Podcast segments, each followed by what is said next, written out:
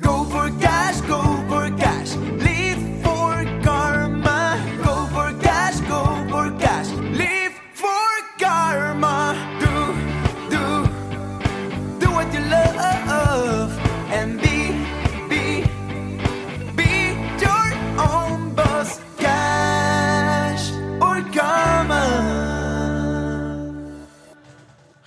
herzlich willkommen zu einem Cash oder Karma Talk heute. Ich bin Katrin Felicitas Czorny Und ich bin Martin Steinbach.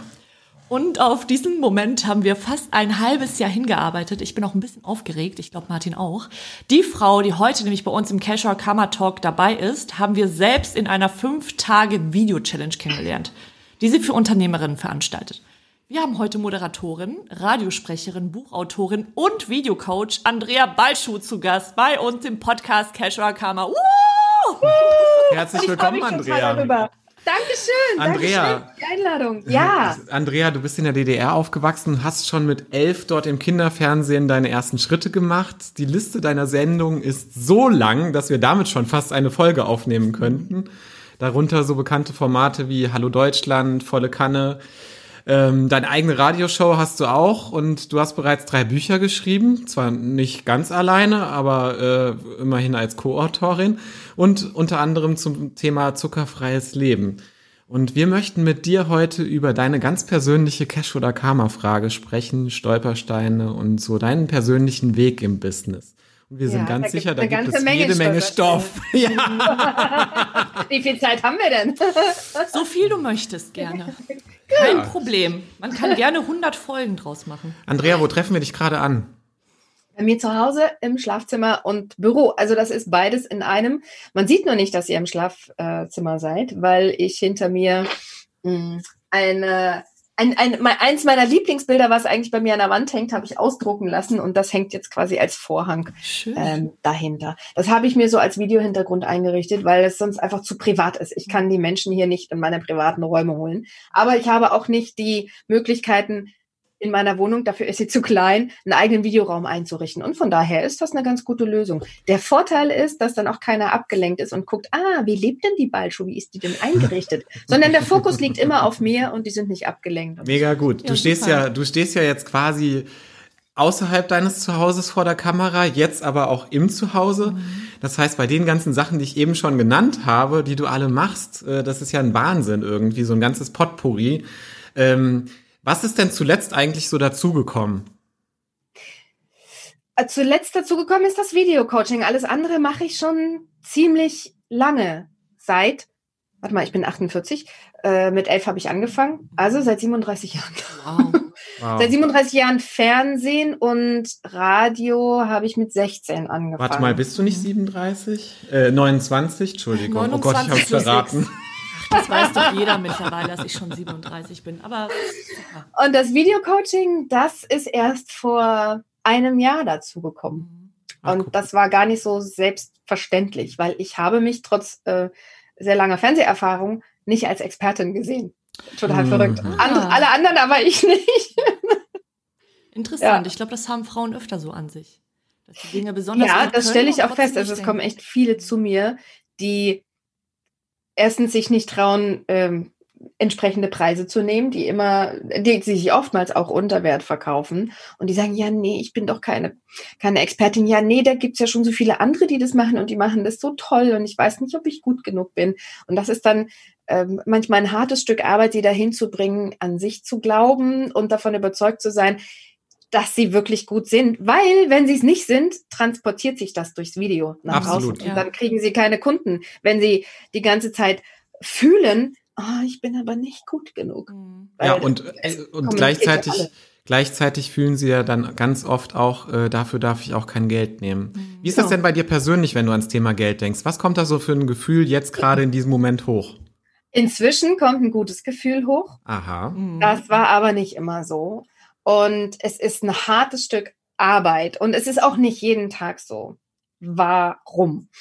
Ja. Ich verdiene zwar schon, seit ich elf Jahre alt bin, Geld, aber ich habe nie gelernt, mit Geld umzugehen. Also meine Mutter hat mir das Taschengeld. Damals habe ich äh, so eine Talkshow für Jugendliche moderiert. Das waren 60 Mark, 60 DDR-Mark, echt viel Geld. habe ich Wir halt haben keine Ahnung, was man sich davon kaufen kann, weil DDR-Mark ja nochmal eine andere Wertigkeit hatte. Ja. Also, was hat man denn damals verdient? Also, ich glaube, meine Mutter hatte so 700 Mark verdient Mhm. damals zu DDR-Zeiten, wenn mich nicht alles täuscht. Und da sind 60 Mark als Mhm. Kind echt viel. Ja. Absolut. Und ich habe mir, ich habe mir davon immer Märchenbücher gekauft, so richtig große, fette Brocken Märchenbücher. Und ich habe mein Geld immer ausgegeben, egal. Ich habe, abgesehen von meiner Rürup-Rente, die ich äh, jeden Monat mit 1000 Euro beiseite lege, habe ich sonst im Grunde genommen mein Geld immer ausgegeben und manchmal auch mehr bis, eingenommen habe. bis zu welchen Zeit, oh, du, da hast du was Schönes angesprochen. Mhm. Ähm, du hast auch mal Mhm. mehr ausgegeben, als du hattest. Das heißt, du hast schon mal Schulden gemacht? Ich habe immer noch Schulden. Ja, ich habe Schulden gemacht, was auch damit zusammenhängt, dass ich, ich habe recht früh geheiratet mit 21 und ich habe diesen Mann, der aus Ägypten kam, finanziell sehr, sehr stark, sehr, sehr stark unterstützt. Ich habe ihm sehr viel Geld gegeben und noch mehr Geld und noch mehr Geld. Mm. Ui, mhm. Und seine Familie habe ich auch unterstützt. Das habe ich auch alles sehr, sehr gerne gemacht. Und habe für ihn viel gegeben und für mich selber nicht so viel behalten. Danach war ich in einer Beziehung mit einem Optiker, der die Möglichkeit bekam, sich in dieses Optikergeschäft einzukaufen und er hatte aber das Geld nicht und dann habe ich, weil ich ganz gut verdient habe als Moderatorin, einen Kredit aufgenommen für ihn Okay. und habe ihm dieses Geld gegeben, damit er sich da einkaufen kann. Irgendwann wollte er raus aus diesem Geschäft und hat aber das Geld nur zu einem kleinen Teil wieder bekommen. Und also auch da habe ich dann noch mal viel Geld gelassen. Ich habe aber damals nicht genug Geld für die Steuer beiseite gelegt. Mhm. Ui. Das heißt, dann kam irgendwann Ein typischer Fehler von Selbstständigen. ja, oh, schrecklich. Frauen. Dann kam irgendwann das Finanzamt um die Ecke. Es war noch in den 90ern. Und die wollten eine Nachzahlung und eine Vorauszahlung. Mhm. Und das hatte ich nicht. So. Und da war der erste Bankkredit, der zweite Bankkredit dann fällig. Und ich habe daraus nicht gelernt. Ich habe kein Haushaltsbuch geführt, Mhm. weil das war mir irgendwie immer alles zu, ich weiß auch nicht. Ich habe gut verdient und ich hatte immer das Vertrauen, naja, da kommt ja wieder was rein. Und deshalb habe ich manchmal auch mehr ausgegeben, als ich hätte ausgeben sollen. Also ich hätte einfach mehr beiseite legen sollen fürs Finanzamt. Und ich habe aber lange Zeit so gedacht, naja, es kommt ja wieder, es kommt ja wieder genug rein. Das heißt, ich habe schon vorher Geld ausgegeben, was erst später reinkam. Mhm. Und das ist ja dann, das ist ja eine Spirale, die dreht sich ja ähm, nach unten. Ich habe seit, mh, ich glaube, neun, neun Jahren inzwischen, Mhm. bin ich, äh, zahle ich permanent äh, Kreditraten Mhm. an die Bank zurück, worauf ich wahrlich nicht stolz bin. Aber es hat auch mit dazu geführt, dass ich jetzt das mache, was ich mache. Mhm. Das heißt, das ist sozusagen die äh, positive Seite der Medaille. Ist das so? Siehst du das so? Wie siehst du Ich sehe das definitiv so. Ich habe äh, meine Schulden lange Zeit verflucht. Ich habe mich selber verflucht dafür. Ich habe sehr schlecht über mich selber gesprochen, sehr schlecht über mich selber gedacht, weil ich ja gut, ne, ich verdiene als Moderatorin jetzt nicht so schlecht, habe allerdings auch sehr hohe monatliche Ausgaben, die, die auch keiner so auf dem Schirm hat. Und habe aber trotzdem, ich sehe Menschen, die weniger verdienen als ich und die aber ganz viel sparen können. Und ich dachte so, ja toll, alle können mit Geld umgehen, nur ich nicht. Mhm. Und dann kommt halt einfach viel zusammen. Dann gab es eine Phase, äh, da war ich, da ging es mir einfach emotional nicht so wirklich gut. Und dann habe ich äh, diese Gefühle durch Frustshopping betäubt. Ah, auch Und- noch ein und spannendes wir- Thema. ja. Du rennst gerade durch, äh, durch sämtliche Klischees äh, Mhm. der, der, der weiblichen, äh, ich sag mal, der, der weiblichen Erfahrung mit Finanzen. Wie fühlst Das denn okay? aber heute mit da, jetzt geht's Schulden? mir besser, Ja. wenn ich weiß, dass es auch anderen so geht. Aber ich habe wirklich lange Zeit gedacht, ich äh, gehöre zu den wenigen, die nicht mit Geld umgehen können und alle um mich herum können mit Geld umgehen. Die haben keine Schulden. Ich habe Schulden. Und dann habe ich aber, und das ist noch gar nicht so lange her, das ist, glaube ich, erst zwei Monate her, eine andere Sicht auf meine Schulden bekommen. Denn die Schulden waren der ursprüngliche Auslöser dafür, dass ich mit dem Video-Coaching begonnen habe. Mhm. Denn weil diese Schulden schon wie, äh, wie so ein Knoten im Bauch sitzen und ich will die endlich loswerden. Habe ich gedacht, ja, wie kann ich das denn schaffen? Ich bin Moderatorin, ich bin abhängig von Fernsehsendern, ich bin immer abhängig davon, dass man mich bucht. Und ich habe das nicht in der Hand, ob ich mehr oder weniger verdiene. Weil wenn, zum, wir haben das jetzt mitbekommen bei Corona, die ganzen Events, die normalerweise gut bezahlt werden, finden alle nicht statt. Auf einmal bricht dir da ein großer Teil deines Einkommens weg. Und ich habe es auch schon mal erlebt, vor neun, ja, neun Jahren war das, bei einem Fernsehsender. Ähm, ich war sehr, sehr, sehr, sehr gut gebucht und habe gut verdient. Und von einem auf den anderen Tag brach auch das weg, weil ein neuer Chef alles anders machen wollte als sein Vorgänger. Und ich war aber so ein Ziehkind des Vorgängers. Der hat mich äh, aufgebaut und hat mich ganz viel machen lassen. Und der Neue wollte aber alles anders machen, seine eigenen Leute einsetzen. Und plötzlich habe ich ganz viele Sendungen verloren und hatte das aber nicht. Ich habe keinen Fehler gemacht, nichts, gar nichts, hatte das nicht in der Hand. Und da fühlte ich mich so hilflos. Und damals habe ich mir gesagt, als Frau im Fernsehen, weißt du nicht, wie lange ist deine Halbwertzeit? Ich bin jetzt 48. Irgendwann werde ich etwas aufbauen, das ich selber in der Hand habe, selber kontrollieren kann, damit ich unabhängig bin. Mhm. Und das hat aber noch neun Jahre gedauert, bis zum letzten Jahr, dass ich dann das Videocoaching aufgebaut habe, weil ich ursprünglich, das war kein heroischer Grund, ursprünglich einfach nur einen Weg gesucht habe, wie kann ich unabhängig von Fernsehsendern, von Auftraggebern mir etwas aufbauen, um Geld zu verdienen, um damit meine Schulden abzuzahlen. Wären also die Schulden nicht gewesen, hätte ich vielleicht gar nicht diesen Drang gehabt, mir etwas einfallen zu lassen, um, um anderweitig Geld zu verdienen. Was ist denn vor zwei Monaten passiert dann konkret, dass sich das äh, komplett gewandelt hat für dich? Ich habe mit einer Frau gesprochen, die mir eine andere Sichtweise auf meine Schulden gegeben hat. Äh, Denise Sonderegger, ganz mhm. äh, tolle Frau. Ihres Zeichens ein Business-Medium. Und sie hat zu mir gesagt, schreib doch mal einen Brief an deine Schulden. Ich habe auch einen Brief an Geld geschrieben. Mhm. Ich kann euch auch gleich erzählen, was ich meinem Geld gesagt Bitte. habe. Und dann sagt sie, schreib doch mal einen Brief an deine Schulden, damit du dich nicht mehr schuldig fühlst. Weil sie hat im Gespräch auch gesagt, du, du fühlst dich seit Jahren schuldig, weil du Schulden hast. Und als sie das aussprach, es war so, oh, es drückte so sehr auf meine Schultern, weil sie diese Schuld, Schulden zu haben, bei meinem ja, auch bei meinem Standing, was ich habe, ist einfach peinlich, habe ich gedacht.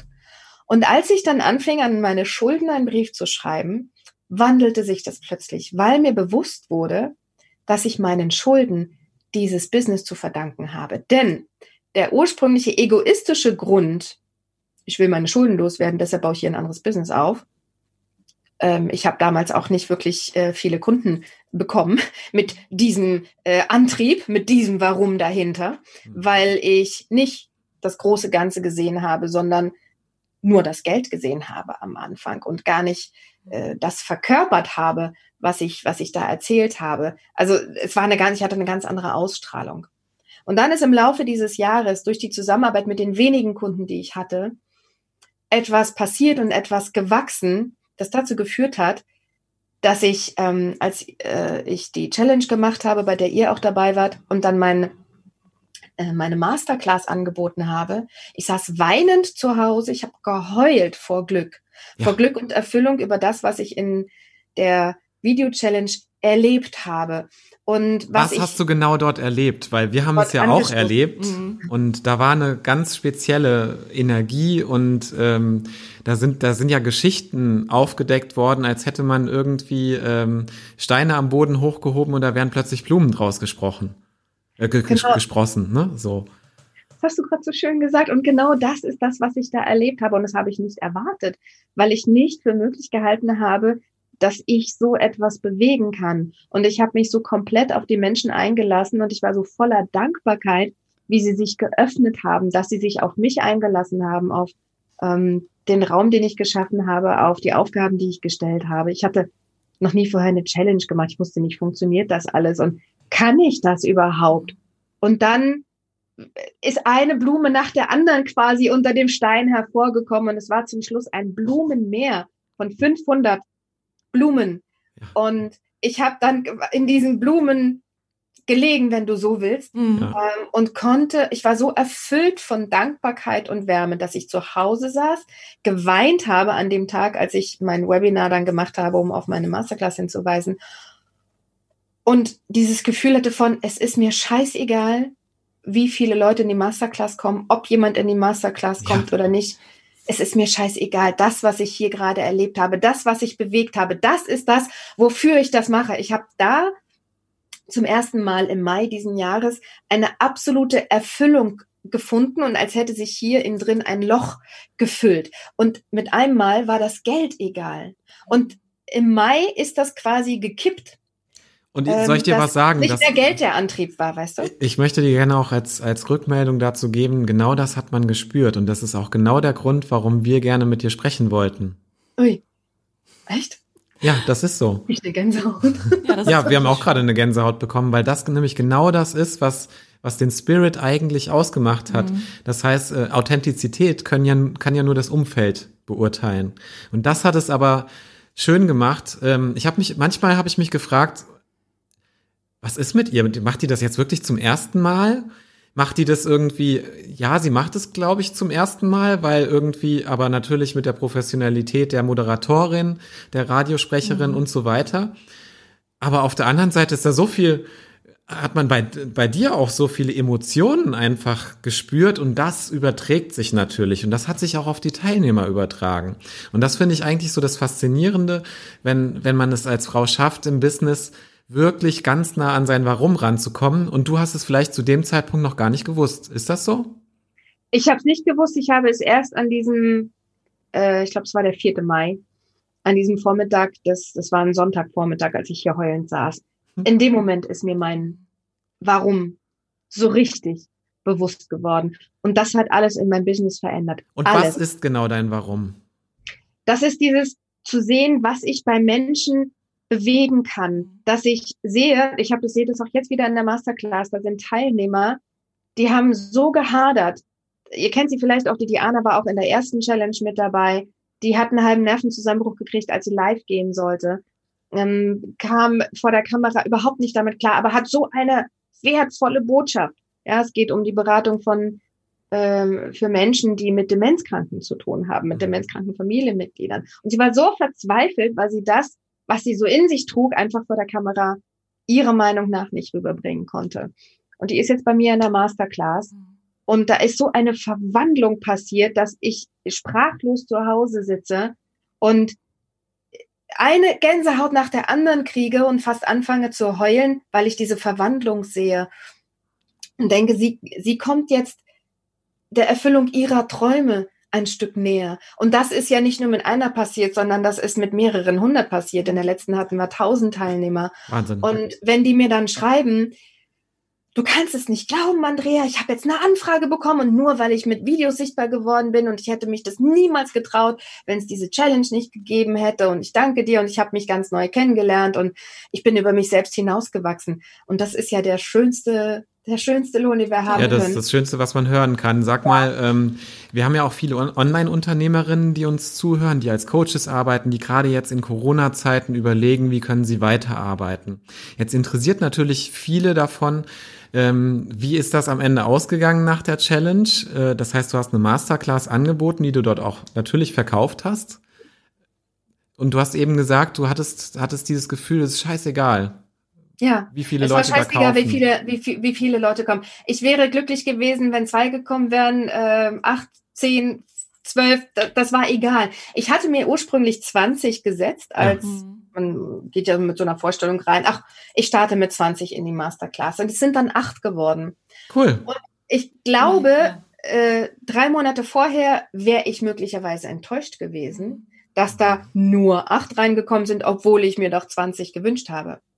Und es war aber genau richtig. Ich habe mich, ich habe diese acht gefeiert und ich habe auch festgestellt, es war genau die richtige Menge, die gekommen ist. Und ich habe jetzt verstanden, alles passiert ja für uns. Mhm. Und wenn es nur acht sind statt 20, dann, weil ich in dieser Phase auch nur acht tragen konnte und für diese acht aber ganz intensiv da sein konnte und sie weiterbringen konnte. Also wir waren so quasi das energetische Match füreinander. In der Masterclass danach, die jetzt gestartet ist, sind es 18 Teilnehmer geworden. Und es lief auch plötzlich ganz anders ab, weil, und das hat auch mit Geld zu tun. Im Mai, als ich dann mein Webinar gemacht habe und dann ja meine Masterclass verkauft habe, in Anführungszeichen, fühlte sich das für mich noch nach Verkaufen an. Mhm. Und ich habe das Training gemacht. Das Training war hervorragend, also es war ein Abschlusstraining und dann ging es in den Pitch. Und da hatte ich noch so diese alten Marketingstrategien im Kopf. Und ich habe mir immer gesagt, ich kann nicht verkaufen. Ich finde Verkaufen scheiße. Ich, das ist, uh, da hatte ich noch kein wirklich entspanntes Verhältnis zu Geld. Und als Moderatorin habe ich eine Agentur, die mich verkauft und Preise für mich verhandelt. Und jetzt muss ich meinen eigenen Preis nennen, meinen eigenen Wert. Und ich weiß, 3000 Euro für eine Masterclass ist zwar für das, was die in der Masterclass bekommen, sogar im Verhältnis wenig. Mhm. Also das, das haben mir jetzt mehrere, die teilgenommen haben, gesagt, äh, deine Masterclass ist aber echt preiswert. Äh, Du müsstest sie für mehr Geld anbieten. Ich sage, das mache ich aber zu den Umständen, die wir jetzt gerade haben, da draußen nicht.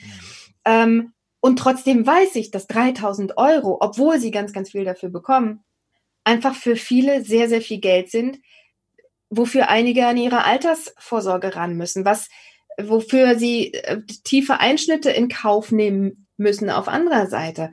Also ich bin mir dessen, des, des Wertes dieser 3000 Euro bewusst ähm, und äh, ich habe es dann so dieses Verkaufen einfach nicht wirklich gut rüberbekommen. Und dann hat mir eine ähm, gespiegelt, die dabei war, die sagte, dein Training war super, aber als du, als du dann dein Angebot gebracht hast, du bist da so schnell durchgerast.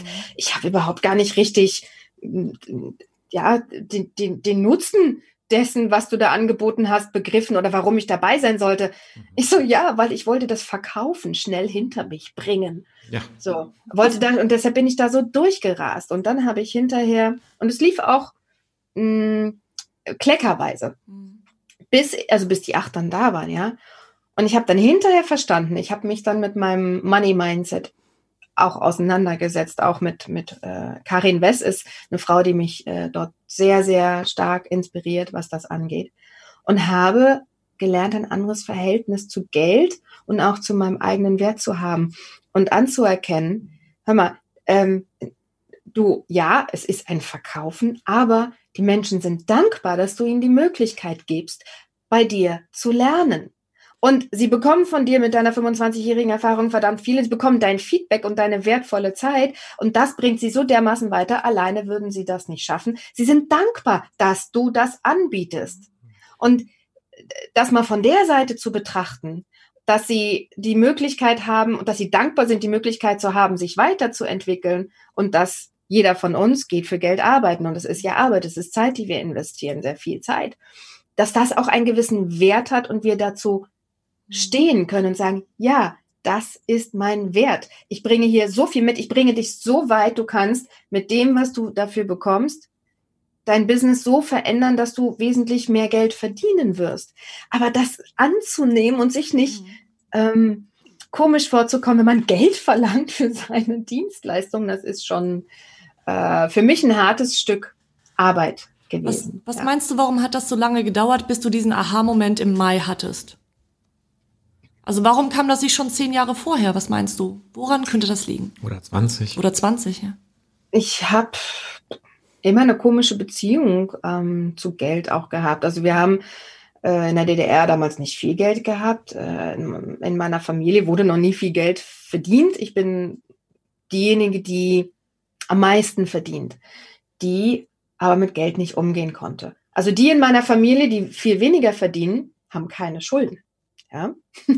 Und ähm, dadurch, dass nie jemand an meiner Seite war, der mir gezeigt hat, wie man vernünftigerweise mit Geld umgeht ähm, und mir die Dringlichkeit dargemacht hat, dass ich auch meine Geldeingänge täglich anschauen sollte, habe ich nicht gemacht, ähm, weil ich immer nur gesehen habe, was wegging. Statt das zu feiern, was reinkam, habe ich nichts gefeiert, was reinkam, weil ich nur gesehen habe, was wieder wegging. Und Das ich habe heißt, von Geld deinen gar Eltern- nicht willkommen geheißen. Von Hm? deinen Eltern hattest du quasi jetzt nichts mit auf den Weg oder was was haben dir deine Eltern mit auf den Weg gegeben zum Thema Geld? Mm, ja, also was hat meine. Was haben Papa und Mama über Geld gesagt? Meine Eltern sind ja äh, getrennt, seit ich drei bin. Und es wurde nie über Geld gesprochen. Also es ist so in diesem, in mir drin ist auch über Geld spricht man nicht. Ja. Über Geld spricht man nicht und naja, die Reichen, ja? Ja. Ach, die, also es würde immer so ein bisschen über die Reichen, mh, äh, die, die, die, die, die, die halten sich ja für was Besseres. Ja. So, das war so in meinem, in meinem Kopf drin. Die Reichen halten sich für was Besseres und ähm, ich, hatte immer den Glaubenssatz, Geld muss hart verdient werden. Äh, Wenn es leicht verdient ist, habe ich immer ein schlechtes Gewissen gehabt. Und ich habe auch ganz oft gesagt, ähm, ich habe ein schlechtes Gewissen meiner Mutter gegenüber, dass ich viel Geld verdiene, weil meine Mutter kriegt im Monat 700 Euro Rente.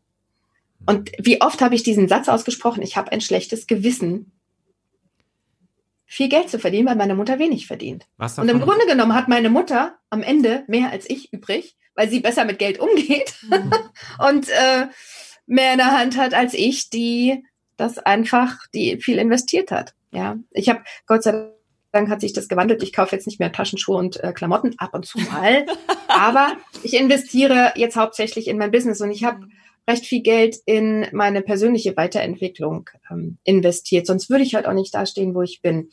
Wie ist das denn, Und- wie ist das denn, du hast ja eben von, von dir und der Beziehung zu deinen Eltern gesprochen. Wie ist das denn äh, in Bezug auf deine Tochter? Was glaubst du denn, was du ihr über das Thema Geld Hm. bisher mitgegeben hast? Ich sage ihr, Lia, du wirst es eines Tages besser machen als ich. Also sie hat eine Sparbüchse und da hat sie auch vier mh, Öffnungen drin. Das Oh. heißt, dann kann sie in Sparen reintun, in investieren, Ein in Profi-Sparschwein. Sparen, ja, Geld ausgeben und äh, sie gibt äh, sie gibt kaum was aus. Und ich mache ihr schon klar, ich so Lia, ich habe Fehler gemacht, weil sie meint, Mama, bist du reich? Ich sage, ich verdiene gut, aber ich bin nicht reich, ähm, weil ich habe auch sehr hohe Ausgaben.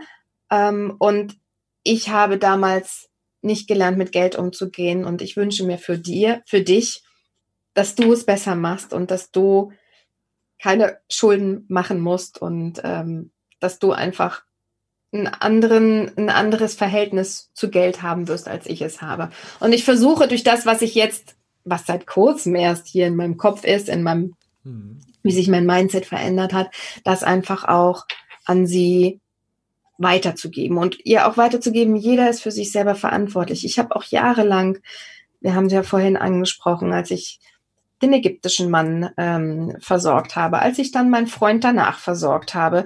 Ich habe einfach immer, ich könnte heute eine reiche Frau sein, wenn ich nicht ständig Männer gehabt hätte, die ich versorgen musste. Sie kosten immer So. Geld, die Typen.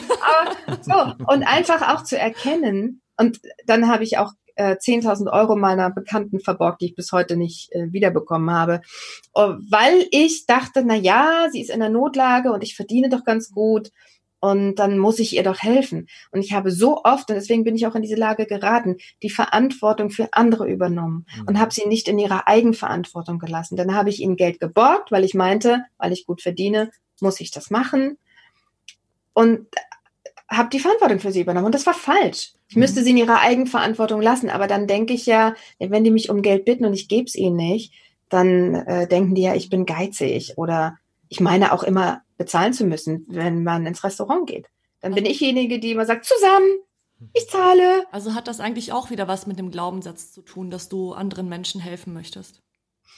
Ja, lange Zeit. Und es fällt mir schwer zu sagen, nee, mache ich nicht. Also es bereitet mir fast körperliche Schmerzen zu sagen, nee, mache ich nicht. Obwohl ich weiß, es ist richtig, damit die Menschen in ihre Eigenverantwortung kommen und andere Lösungen finden, um ihr Problem zu lösen. Weil wenn ich denen Geld gebe, ist deren Problem nicht gelöst. Es ist nur wie ein Pflaster drauf. Das stimmt. Wie ist das Ja. denn bei deiner Tochter jetzt, wenn, wenn, auch wenn das jetzt erst seit kurzer Zeit ist, dass du so quasi den, den Klickeffekt im Kopf hattest?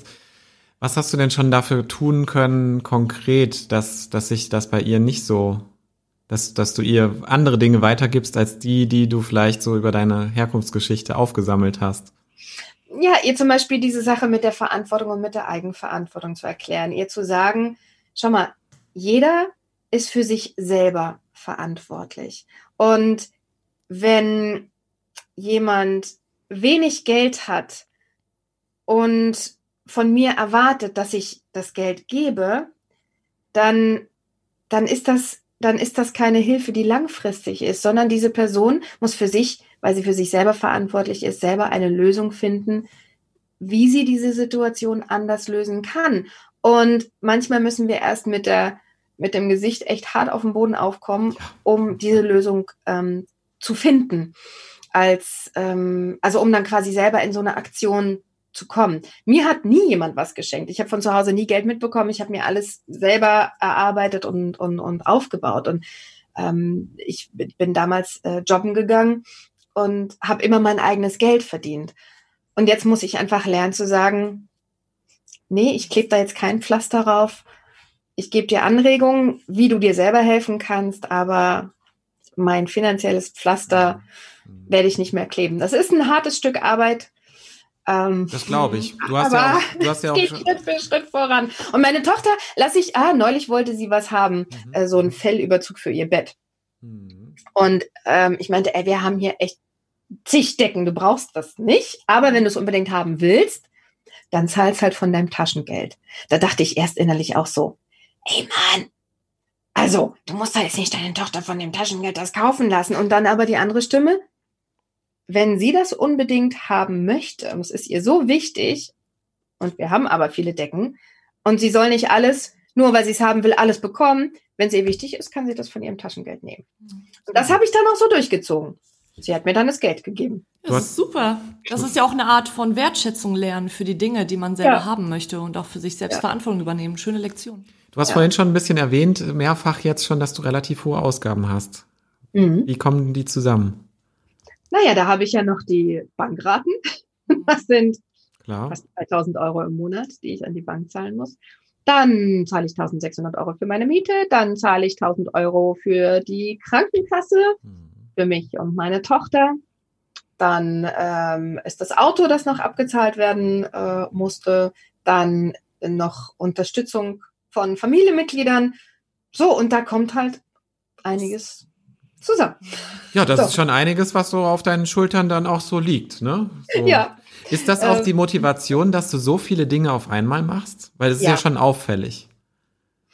Ja, natürlich ich sag dir, das sind die Schulden, äh, die dazu führen, dass ich sage, ich sage diesen Job nicht ab. Ja. Weil, ähm, und das ist, das ist ein Teufelskreis. Mhm.